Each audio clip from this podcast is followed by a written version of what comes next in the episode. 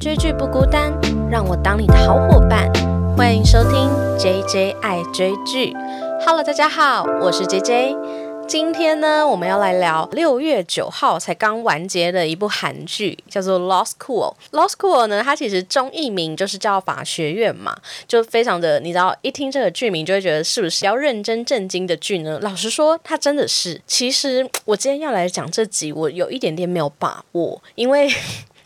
因为他真的还蛮烧脑，虽然他整部剧其实都是围绕着一个杀人案开始，但是呢，他其实没有过多的血腥暴力的画面，他大多是用人物之间的对话去串起这一整部剧。那他们之间的对话，因为他们都是。法学院的老师或是学生，所以其实非常常出现，就是稍微专有一点点的名词，然后他们都是用自己的对话去设计一些计谋，所以你必须每一集都非常认真的在看他们讲了什么，那你才发现哦啊，原来原来他们。在讲这一句话的时候，是在铺梗，然后下一幕可能就是犯人就落进这个陷阱里面，这样子。所以说，我现在前面讲这么多呢，其实都是在为我后面在打预防针。所以，如果各位听众，你如果有看过这个《Lost Cool》，然后你觉得诶我讲的哪里不太完善的话，都非常欢迎可以在底下留言补充，或是去我的 IG 搜寻 JJ 爱追剧，然后跟我分享说，诶我是不是哪里讲错啊？还是你觉得哪里说，诶其实可以补的更完整的剧情的话，都欢。欢迎去跟我分享。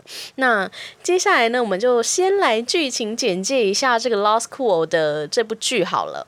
这部剧呢，其实就像我刚才前面所提到的，它的一切的开端呢，都是有一个杀人案开始。可是这个杀人案厉害的地方是，它是发生在一个法学院的学校里面。对，所以故事的一开头呢，最一开始的场景呢，就是一群法学院的学生，他们在一个模拟法庭里面进行攻防战。指导教授呢，他叫做徐秉柱。那他原本是在外面就是观看，但是呢。突然，他就感觉到自己的身体不太舒适，于是他就先暂停了这个学生之间的模拟法庭，然后他就回到了休息室。结果过了休息时间之后，这个教授都没有出现在这个法庭里面。当学生去敲门的时候，才发现啊，教授已经死在他自己的休息室里面了。所以，这个法学院的杀人案的主角呢？就是一个从第一集就领便当的这个徐秉柱教授，可是呢，他虽然第一集就领便当，不过他却一直活在这个一到十六集里面，因为他算是以他为中心。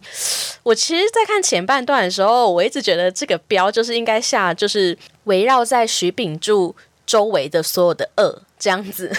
但是你看到后面之后，你就发现，其实徐秉柱也不过是协助另一个更大的恶其中的一个小喽啰罢了，也嗯，也不算小喽啦，不过就是其中一个小支线而已。对，所以这个故事一开头呢，以这个杀人案为主轴。刚才提到了为什么叫围绕在徐秉柱周围的恶呢？因为在不断的这个搜查的过程之中，你会发现在这个杀人案的嫌疑犯是不断的变换，这些所有的嫌疑犯大部分都跟徐秉柱有过过节。对，那最一开始的嫌疑犯呢，就是另一位也是法学院的教授，那他是前检察官，他也是本剧的一个超级大主角，就是由金明明所饰演的杨宗勋。他虽然是检察官出身，但他其实当年呢，就是侦办徐秉柱的案件之后，就放弃了这个检察官的身份，因为他希望这个社会不要再出现像徐秉柱这样子的检察官了，所以他才投身到这个教育里面，希望从根本。本就去教育这一些就是法律系的小幼苗这样子，那以他为主轴，他是最初最初的嫌疑犯。那他其实一路当嫌疑犯到很后面啦，就是期间一直虽然刚才说有一些新的嫌疑犯出现，不过他们的罪证都不如像杨宗勋的来的确切。那就要提到，其实这整出剧呢，他其实一直都在奉行。法官在判定刑罚的一个非常重大的两个原则，第一个就是无罪推定原则，第二个就是证据裁判主义。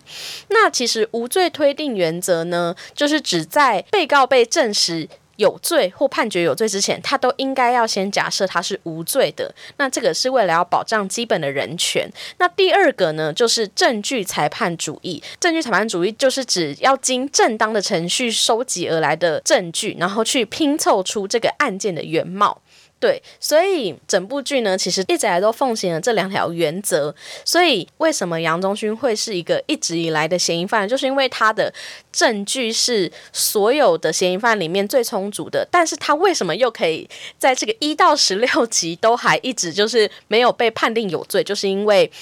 他们奉行的这个无罪推定原则。就算他的证据有零零碎碎的，好像可以假设他是嫌疑人，但是。这个证据不够足以多到可以判定他有罪，对，不知道现在讲到这边大家有没有昏头？不过呢，我已经尽力，就是这一层出境员，就刚才提到的，就是奉行这两个原则之外呢，然后就是以徐秉柱的杀人案为中心，然后主要嫌疑犯是杨宗勋。围绕这杀人案，就是法学院的学生。那在侦查这个杀人案的途中呢，也就陆陆续续的去揭开了参与者的内心之间的秘密之外呢，其实也就揪出更深层的这个幕后主使者到底是谁，谁才是这个杀人案里面最穷凶恶极的恶。对，那这个故事简介也差不多就是这样子。其实它的主轴就是一条杀人案，当然后面毕竟这是一个律政剧，大家如果有常常在 follow 法律剧的话，你其实就会发现，就是法律剧一定都会出现非常多的死人。那我觉得这出戏的凶杀案已经算很少了。那后续我们就可以来聊聊，就是刚才提到的，除了杨聪勋之外啊，其他的这些法学院学生为什么说他们是围绕在徐秉柱？周围的恶呢？那这些恶到底有多少个呢？那在聊这个之前呢，我觉得可以先小小的比较一下这一部律政剧啊，到底跟其他部也非常有名的律政剧有什么不一样呢？第一个，我觉得如果大家现在聊到律政剧，最有印象的可能是日剧的《Legal High》，就是《王牌大律师》，就是芥雅人跟新垣结衣演的这个。那他们这一个组合啊，其实就是一个以利益为重的律师，然后配上一个就是对这个社会充满热血梦想的，就是有点偏人道律师的这种感觉了。每一集都会去解决不同需要，就是法律出手救援的案件，这样子。其实大多数的律政剧啊，我觉得大部分都是类似这种模式。因为我本身是也还蛮喜欢看律师的职人剧的。那类似这种组合的呢，其实还有像是台剧，不知道大家有没有看过天心所主演的《最佳利益》，它其实也是一个呃律师事务所。可是它这一出戏呢，至少它的另一个男主角呢，其实是律师事务所的实习律师，所以他们。还算是有一点点偏学生的角度，然后配上一个资深律师这样子，一个比比较懂人情世故，然后另一个比较菜鸟律师。那还有另一种呢，是不知道大家有没有看过？去年有一个韩剧叫做《黑娜富豪辩护人》，就是金惠秀跟朱智勋所主演的。他们两方呢，都其实算是比较懂人情世故的律师。大多数的律政剧，其实我觉得都有一点点偏小小的爽剧了。它其实蛮容易打成爽剧这件事情，就是律师去帮助一般的民众呢，然后用法律去还给他们正义跟公道。那这出戏我其实觉得还蛮值得看的，就是因为它的主角其实是一大群法律系的学生。他们虽然略懂略懂法律，但是其实他们骨子里也还只是一个法学院一年级的学生。他们会更加的。情绪化，然后带有一点点学生的不成熟。最重要的是，他们对于法律这件事情是更有理想化的。对，为什么会说理想化呢？因为他们。这出戏所对的那个对手啊，就是比较偏坏人那一方呢，其实是检察官。像是被杀的这个徐秉柱，他也是一个有贪污罪的检察官。然后另一个他们非常常对峙到的陈检察官呢，他也是跟政府高层有不当的利益勾结的这种情形发生。所以其实呃，你就可以看到法律啊，在这些刚认识。法律的学生之间，跟象征教导他们的这个法学院教授之间，还有就是拿这个法律来当做不当利益收取的这一些政府高层或是检察官，你会看到法律在这三个面向都是不太一样的存在。对，所以我也非常推荐。为什么适合我们一般人来看呢？是因为它都叫法学院了嘛，所以你会时不时会看到杨忠勋，他会像一个法学院教授一样，他尽管自己是在开庭，或是他是被告的身份，然后去站在法庭上的时候，他也可以对底下的听众就是讲课，这样子，就是把法庭当成他的讲堂。其实这整出剧啊，他都是让这些法学院的学生去参与，有点。有点像是法律，其实就是融入在生活之中，就是由这个杀人案，然后去不断的去激荡学生之间，就是去学习法律这件事情，在他们心中的意义到底是什么？对，这整出戏对比其他律政剧的话，我觉得是蛮有趣的。然后你在这些学生之间，你也可以去感受到一个普通人。在懂了一些法律之后，他开始会去心中有一个天平存在。这个天平是什么意思？就要讲到刚才提到的，就是他们围绕在徐秉柱周围的恶。在这出戏里，我觉得我看到最大的心得就是。除了自己，我们没有人可以衡量我们自己的罪恶跟拯救他人的重量。这是什么意思呢？就是其实呢，这些徐秉柱他的嫌疑犯一直有在更换的时候。他们每一个嫌疑犯，他们都知道自己并没有去杀这个徐秉柱，但是，哎，我后面开始会开始有一些暴雷的剧情，所以如果你还没有看过这部剧，又很害怕被暴雷的话，非常建议你可以按下暂停键，然后左转，看完之后再回来继续听我这个 podcast。我后面就开始会有一些暴雷的情节。对，那其实这些嫌疑犯，他们明知道自己并不是真正的罪犯，他们都没有办法去说出口的原因，就是因为他们在。跟徐秉柱接触的同时，他们自己身上都是有罪恶的。如果我们是一般观众来看的时候，像我就会常常就想说，你这个杀人的罪，跟你自己身上的这一种作弊、抄袭、剽窃，类似这一种的罪行，当然在法律上是完全是不同重量的罪嘛。我们只是一般观众，可是如果我们是当事者的话，其实是很难衡量。当我愿意去说出真相的时候，其实连带也要连我的罪行也一起公布出去。我们是一般观众，我们当然可以衡量这个罪的权重，可是对于当事人来讲，他是无法衡量。也许他们是同样重量的。对，那首先呢，要提到二呢，第一个我们就从他的嫌疑犯顺序开始讲好了。第一个呢，就是杨宗勋。那杨宗勋他一开始会被认为是嫌疑犯，就是因为徐秉柱他有过这个收贿的嫌疑。那当时侦办他的检察官呢，也就是杨宗勋。他就是因为经历徐秉柱的这个案件之后，他就彻彻底底觉得他要脱下这个检察官的战袍，然后投身到教育界，尽量去避免像徐秉柱这样的检察官再出现在这个社会里，所以他才想要投入教育界。那他跟徐秉珠最大的过节，就是因为他在检察官时期有一个汽车肇事逃逸的案件，一直都没有侦破。那他发现说，原来那一个撞死人然后肇事逃逸的汽车呢，就是徐秉柱检察官的汽车。所以当他发现这件事之后，他就把那个。案发影片拿去给徐秉柱观看，那在这个争吵的过程之中，他就犯下了这个疑似杀害徐秉柱的嫌疑，这样，所以他是第一个头号的嫌疑犯这样子。那后续呢，也有出现这个徐秉柱的侄子，也是其中一个法学院的学生，他叫做韩俊辉。那韩俊辉呢，是由金范所主演的，他是这个法学院里算是非常优秀的学生，他已经考过了第二轮的司法考试。那他的叔叔其实就是徐秉。顶住，可是。从小，他其实会想要进入法律界，有很大的原因就是看着他叔叔，他觉得他的叔叔令他非常的骄傲。可是当他后来发现他的叔叔疑似有接收贿赂的这种嫌疑，他还把这笔脏钱拿来赞助他们的法学院，这件事情就一直让他很难接受。他本来进入这个法学院的目标就是想要成为像舅舅一样的检察官，可是，在经历这一连串就是对他舅舅失望的事件之后，他的目标就彻底的改变。变成想要成为一个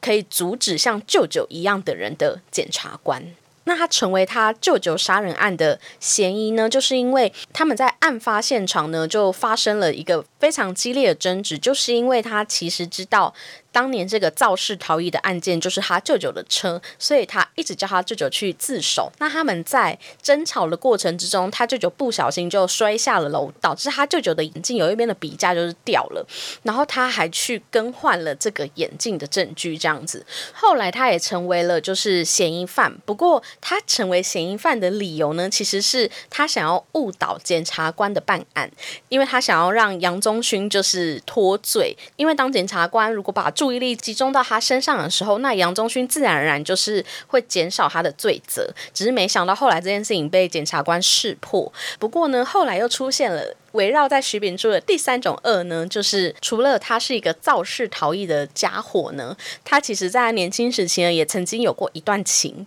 那这一个感情其实也给他留下了非常不好的后果。为什么呢？因为其中一个法学院的学生，他叫做江帅。其实这个法学院就有两个同名同姓的人，一个人就是我们的，就是非常可爱的主角。如果你有看过《请回答一九八八》的话呢，他就是里面那个宝拉，然后就是由里面的柳慧英所饰演的江帅 A，他其实是我们这个戏里面非常重要的一个主角，他完全就是一个热血正义的代表。不过他跟徐秉柱的杀人案算是比较没有这么大的关系，跟他有关的就是另一个跟他同名同姓的女学生，叫做江帅 B。对，那她是出生在这个法律世家的富家女，那她一直以来其实成绩都非常的好。不过他在进入这个法学院之前呢，他有一篇论文是在他国中时候写的一篇论文，然后这篇论文他也投稿了亚洲人权律师奖，类似这一种，反正就是一个很大的奖项，然后还得名了。后来被杨宗勋发现，这一篇论文跟徐秉柱投稿在国外的一篇论文是几乎一模一样的。只是一个用韩文版写，一个用英文版写，那就是因为这个抄袭事件呢，让江帅 B 成为了这个他的嫌疑犯。为什么这个抄袭事件会出现？就是因为江帅 B 的妈妈呢，根本是一个直升机父母，非常严格的控制江帅 B。那他的妈妈其实就是当年跟徐秉柱在一起的，就是女孩。他后来抛弃了徐秉柱，选择跟江帅 B 的爸爸结婚，因为他本来以为江帅逼的爸爸呢是。更加的有前途了，没想到他爸爸竟然没有考上法官，反而是徐秉柱考上了检察官，所以他内心一直就是死死揪着这个前男友不放这样子，然后他还叫自己的女儿去抄袭他的论文，在他国中的时候，所以其实我觉得江帅逼在这里面是非常无辜的，可是他必须去承担这个抄袭的责任。那他其实，在当天杀人案。案发的时候，他有曾经去过徐秉柱的这个办公室，然后他也类似跟他说，他非常希望就是徐秉柱可以消失在他的眼前，对，所以他也曾经被怀疑成是一个嫌疑人。那为什么他可以脱离这个嫌疑呢？就要提到江帅比的爸爸呢，就是这个法学院的副院长，叫做江主万，也就是他跟徐秉柱其实是一个前任情敌的角色。那他其实就是提到，就他们家其实就是法律世家，可是到他们这一家呢，他就是一直考不上这个法官的考试，所以他后来就投身了这个教育界，成为了这个法学院的副院长。那他老婆一直就非常看不起他，因为他老婆觉得。他老婆本身也不是法律系，也不是法官，可他一直把他的，其实有时候看他老婆，你真的会有点火大，你就会觉得他干嘛自己做不到的事情，要一直叫别人去做。对，反正他就是那种非常典型的，我做不到，但我希望你是一个做得到的人，我就希望你可以达成这件事情。所以他把所有人生的寄望都放在自己的女儿身上，你就会觉得非常压力很大。他们家其实有非常明显的这个家庭议题。也就是这样子的家庭关系，其实也就养成江帅逼他有时候有一点，嗯，妈宝嘛，就是就是他常常不会觉得自己有错，所以他在后来这个要承认抄袭的这一段路啊，其实是经历非常非常长的一个时间，他才愿意承认这件事情。那刚才提到这个江主万，他在这个案发现场当天，就是曾经去到了这个徐秉柱的办公室，然后看到徐秉柱的桌上其实有一包冰毒，就是毒品。徐秉柱在跟他对话的过程中，其实有一点点气他，就类似跟他说：“你要管好你自己的老婆，不要让她一直这么思念我。”类似这种话，所以就有一点点惹怒了这个江柱湾，就是这个副院长。所以其实呢。嗯，他也拥有了一个有点像是情敌的这个杀机，但是实际上前面讲的这些人呢，全部都不是嫌疑犯。你就看到徐秉柱的周围啊，就是环绕了这么多个跟他有过节的人。其实这整出戏呢，到前十集、十、十一、十二集呢，其实都还围绕着到底是谁杀了徐秉柱。那这里面其实有一个最后的凶手。又再度引用了这个社会案件，就是我在《Mouse》跟《模范计程车》提到的赵斗淳虐童案的那个赵斗淳，里面有个角色，他叫做李满浩，就是以赵斗淳为原型。其实我真的觉得最近韩国他们就是非常关注这两个案件，一个就是赵斗淳虐童案嘛。另一个呢，就是我在 Mouse 的彩蛋也有提到的这个证人对不起，就是一个养母虐童的案件，在这出戏的最后呢，其实也有出现对于这个案件的法律观点，所以其实你就可以看到围绕在徐秉柱周围的恶啊，都对他拥有满满的杀机。不过这些人他们都。没有办法及时的去亲口承认自己的清白，因为一旦他们承认自己的清白的话，就必须承认自己的过错。剧里面非常常出现的场景，就是他们法学院的中央呢，摆有一个正义女神，然后她手上的一只手呢是拿着天秤，另一只手是拿着。剑，那只要有任何他们里面的角色出现了，他们内心的过错与坦诚之间必须衡量的时候，他们都会站到这个雕像之前，然后去象征说他们正在衡量自己内心到底要不要讲出实话。这整出戏呢，其实你看，光是只是讲徐秉珠这一条线，我就已经。就扯出这么多人，所以他的这个故事线实在是非常的复杂。那更别提后半段呢？其实前半段他们都一直聚焦在围绕在徐秉柱这边的恶。那当然后面他们各自都用法律的方式去讨回他们心中的正义。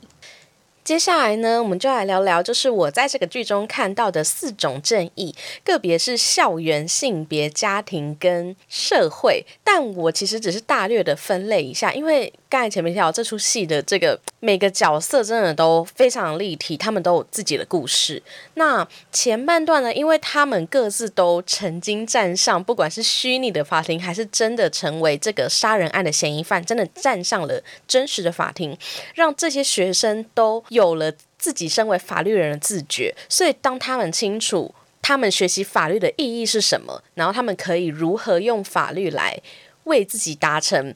自己想要做的事情，他们如何利用法律去达成他们自己人生的这个价值理念。那第一个呢，就是我提到的校园正义。校园正义呢，主要就是要提到我们的江帅 A。对，那。他其实不是徐秉柱杀人案的嫌疑犯，但是呢，他是真的是在法律之间。彻彻底底的展现了他如何用法律去翻转自己的人生的一个代表。他在法律系里面其实算是一个成绩非常不好的同学。那他想要进这个法学院的原因，是因为他小时候曾经因为一个纠纷就进入了这个少年感化院。可是其实他在那个纠纷之中，他是只是行侠仗义罢了，他并不是真的犯错。所以他认为他被法律所侵犯了。那为了要矫正这件事情，他就进到了这个法学院去学习和。为真正的法律，那当时申办他的案件的这个检察官呢，就是杨宗勋，所以他一直以来都跟杨宗勋有一种师徒关系。江帅 A 呢，就是完完整整的去。利用法律不断的去实现他内心所认为的正，尽管他的家境并没有这么的良好，可是他利用法律不断的去证明自己的理念。像他一开始想要帮杨宗勋脱离嫌疑，或是他后来进入了这个法律诊所，参与了这个坏爸妈的法案。坏爸法案就是特别去惩罚那些本来应该要给小孩抚养费的爸妈却没有给的这种惩罚的法案。然后或是呢，他到最后呢，其实他们一起参加了一个法律。比赛，那在这个比赛呢，其实他们辩论的案件就是我前面提到的，前面提到的韩国真实案件，就是养母虐童案的证人。对不起，他在这里面呢，其实他彻彻底底展现了在法律之前还是存有人性的。在后面的辩论呢，他其实新增了一站在受受害者的角度去思考的一个问题。那这个问题呢，如果提出的话，就会造成他们在这个比赛中扣分。可是他并没有因为这个扣分而退。缩，而是以受害者的利益为优先去提出这个说明。尽管他后来比赛落选了，可是他还是成为了一个在法治之前先守住自己人生的价值的这种律师。对，其实我觉得在他身上可以套一句话，就是法律之前人人平等。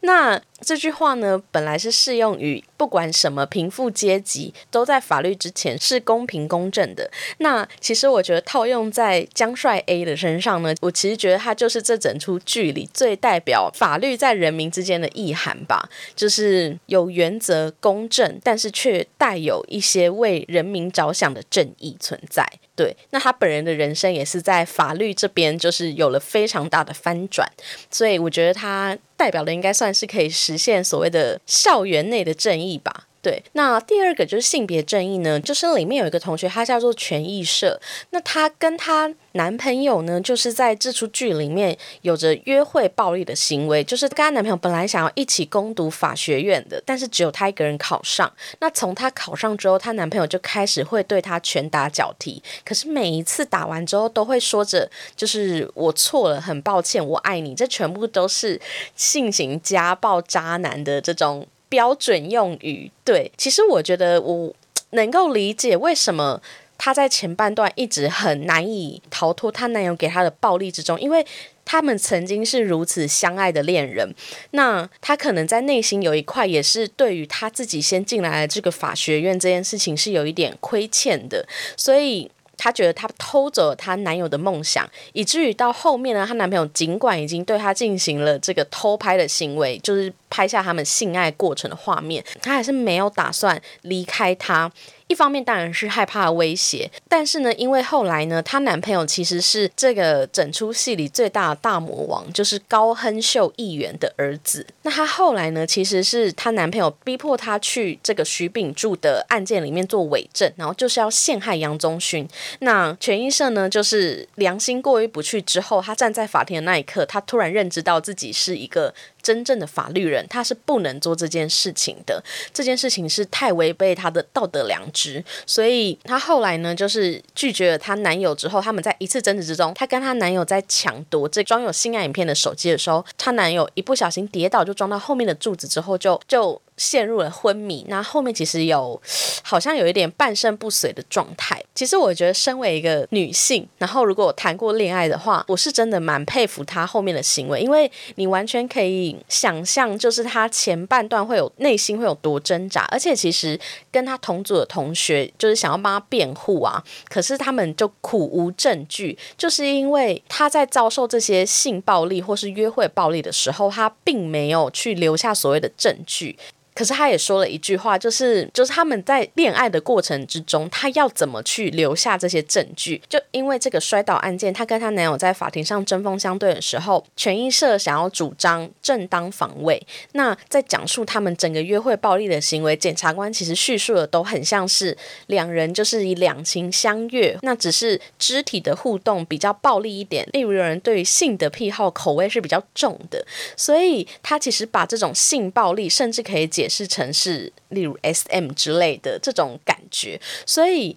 约会暴力在一般的恋爱关系之中，其实是很难被证明的，所以他们在那个法庭之中才必须启动这个陪审团的机制，因为证据不足的状态下，他们必须把这个法律的决定权去交给这样子的陪审团，才有机会去翻盘。那当然，后来就是这个权益社，他就因为这个法律啊，然后因为这个陪审团的制度，因而得到了他应该有的公道。那第三个家庭正义呢，其实就要提到了刚才提过的这个江帅逼他原先其实是非常受他妈妈的掌控，甚至他去抄袭了这个徐秉柱的论文。后来他在进入了这个杀人案的这种法律教学之中呢，他就。彻底认识到自己是法律人的责任嘛？那他后来呢？其实也有去为他抄袭这件事情去做了一个承认。那这个承认之后，他也终于有了跟妈妈反抗的勇气。那他最后其实是靠了这个刚才提到的结局的时候，江帅 A 有做了这个法律比赛。其实另一个队友就是他。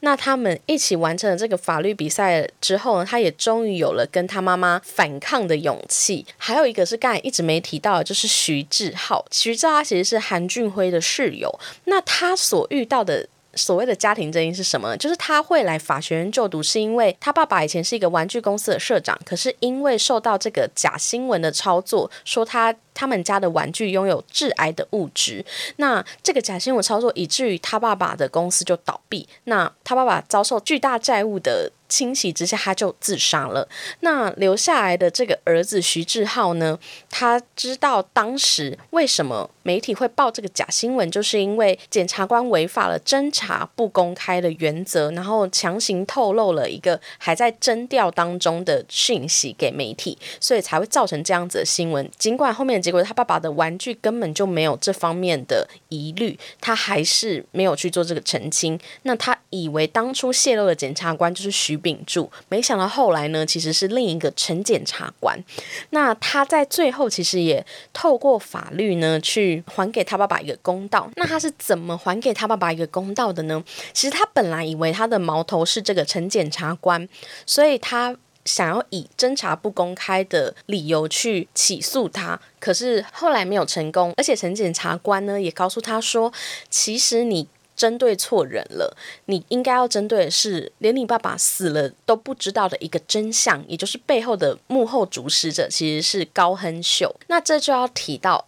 这个最后的结局。这个最后的结局呢，其实就是所有人去围攻这一个高亨秀。对，那他是如何围攻他的呢？这就要说到这个第四个正义，就是社会正义。社会正义就是由杨宗勋跟金教授就是这两个法学院教授，他们合力演的一场戏，去达成最后这个将高亨秀绳之以法的戏嘛？那他们是怎么做的呢？其实他就是做两件事情。第一个呢是他们一直在吵的侦查不公开这件事情到底有没有违宪？因为其实检调单位在侦查案件的时候，他其实是必须遵守侦查不公开的原则，就是一旦这个案件还没有结论的时候，他是不能做任何的泄露资讯的行为。可是，在这出戏里，你会看到他们最后讨论的是侦查不公开这件事的最大受益人到底是谁？其实就是一些政府高官。那它里面的代表就是高亨秀议员。如果侦查不公开的话，那他在被剪掉的过程之中，国民都不会知道他犯了什么肮脏的事情。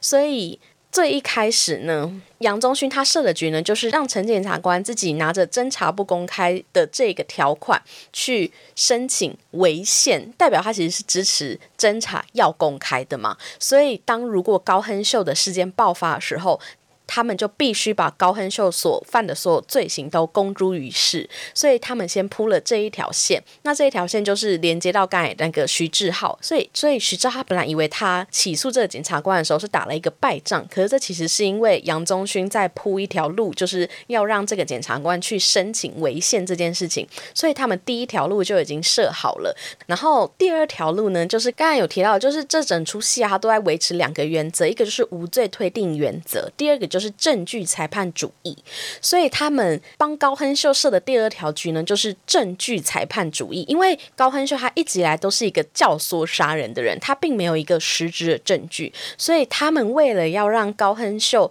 有实质的证据，就必须设一个局，让他是现行犯。那他的做法呢，就是让。江帅 A 他假扮成他姐姐，其实江帅 A 的姐姐呢叫做江丹，他之前就是检举高亨秀操弄假新闻，结果因为他就算是小虾米嘛，所以他就逼得离开韩国到美国生活，但他其实在美国也是一个哈佛大学的律师这样子。那亨秀所犯的罪呢，一直以来都是他其实在操作的事情就是。我们现在所谓的网军操弄所有网络上的言论，他自己有一个网军团队，然后只要有任何他想要。支持的议题的时候，他就会操弄那一堆网军到底下留言带风向这样子。那他们要做的现行犯策略呢，就是让江帅 A 假扮成他的姐姐，他们是双胞胎，然后假扮成他的姐姐江丹，然后跟他还有杨宗勋三人对峙，然后他就假装站在这个高亨秀这边，然后叫高亨秀在他的眼前删掉这个关于他妹妹的不当言论。那他在删掉过程中，其实他就已经承认了他拥。有这个操作假讯息的能力，也拥有一批。网军，所以在他操作完这整个流程的时候呢，杨宗勋就带着大批的警力进来逮捕他，这就是现行犯嘛。然后第二个就是他的教唆杀人，他的教唆杀人其实就是他底下的两个喽。其实我觉得他最后的那一场法庭戏其实有一点平淡，因为他其实是让他底下的两个喽喽就是在对峙的过程中互相怀疑，然后怀疑的时候他们就自曝说，其实这一切都是高亨秀去指使他们的，因而去定下他有教唆杀人的罪。所以在证据确凿的状况之下，然后又因为这个侦查不公开这件事情可以做之后，高亨秀的整个人的声誉就全部没了，然后他也。彻彻底底的被定罪，他也没办法用他的势力去挽回这一切。那其实这整出戏啊，我不知道大家看完结局之后觉得怎么样，因为它真的是一个故事线很复杂的剧，而且所有人的对话你都要非常认真看。所以如果我前面解释有一点点没有这么完整，或是有讲错的地方，都真的非常欢迎可以告诉我，可以在底下留言，或是去我的 IG J J I J G 私讯我。其实我这一集就花了非常多的时间去。梳理每一个角色之间的关系，然后还有他们之间到底用了什么样的计谋，让这个幕后的主使者自投罗网。那其实我觉得他整部剧啊，真的很适合。一个是非常适合一般人看，因为他时不时这个杨宗勋他就会开始出现讲课模式嘛，然后他针对一些比较难以理解的名词也会稍微的解释一下。我觉得一般人呢也可以从他们的各自角色的案例，刚才有提到的约会暴力啊，或是家庭的议题啊，都可以从中去印证到自己的生活。其实这一整出剧啊，它其实就是用一个杀人案件来教导这些。法学院的学生，什么是真正的法律？那我觉得杨忠勋在结尾的时候讲的最后一句话是真的非常棒的，可以分享给大家。就是他在结尾的时候说：“法律是不完善的正义，但当你教导法律的时候，法律就必须完善；而当你学习的时候，法律就必须是正义的。”因为不公正的法律是最残忍的暴力。那其实这也总结了一整出剧在讲的事情，就是我们当然知道，其实法律常常是偏袒一些有权有势的人。可是毕竟这一整出剧啊，它都叫法学院，所以它最后呢，都有让这些有权有势的人在法律的面前认输。那其实真正的。改革啊，都应该要像他们这样，就是进入到体制里，或是进入到生活之中，才可以去学习什么是。真正的法律，那不知道法律在大家心中的意义是什么？那我想这一部其实聊到这里也差不多了。其实我觉得这部剧好看的地方就是它的剧情线，所以我这一集我其实是花了比较多时间去整理它的剧情，然后还有带入我一点点关于我自己的感想。那如果各位听众你们有听完之后，哎觉得有哪里讲不对，或是你还有什么样的观后感，都非常欢迎去我的 IG 搜寻 J J I J 去跟我分享。那也欢迎在底下。留言告诉我你的听后感，那非常感谢大家今天的收听，大家再见，拜拜。